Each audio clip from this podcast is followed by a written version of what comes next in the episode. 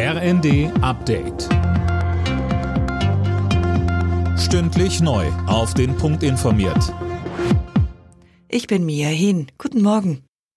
Die EU hat die Hoffnungen der Ukraine auf einen schnellen Beitritt gedämpft. Bevor die Verhandlungen starten, müsse das Land noch einige Voraussetzungen erfüllen, sagte Kommissionschefin von der Leyen bei einem Gipfeltreffen in Kiew. Dazu gehöre eine stärkere Korruptionsbekämpfung.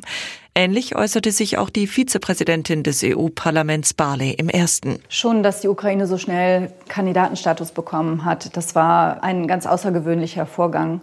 Und die Ukraine wird die gleichen Bedingungen erfüllen müssen wie alle anderen Kandidatenstaaten auch. Äh, und da ist sie, das bestreiten Sie auch gar nicht, noch ziemlich weit weg von. Unterdessen haben die USA der Ukraine weitere Militärhilfen zugesagt. Umgerechnet geht es um knapp zwei Milliarden Euro, heißt es aus dem US-Verteidigungsministerium. Geliefert werden sollen unter anderem Flug- und Panzerabwehrraketen und Munition.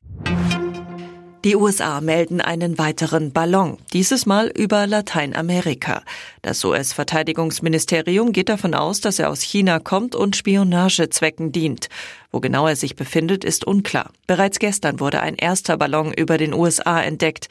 Das sorgt für Spannungen. US-Außenminister Blinken hat seine geplante Reise nach Peking kurzfristig abgesagt. China bestreitet Spionagevorwürfe. Im Freitagsspiel der Fußball-Bundesliga hat der FC Augsburg gegen Bayer Leverkusen gewonnen.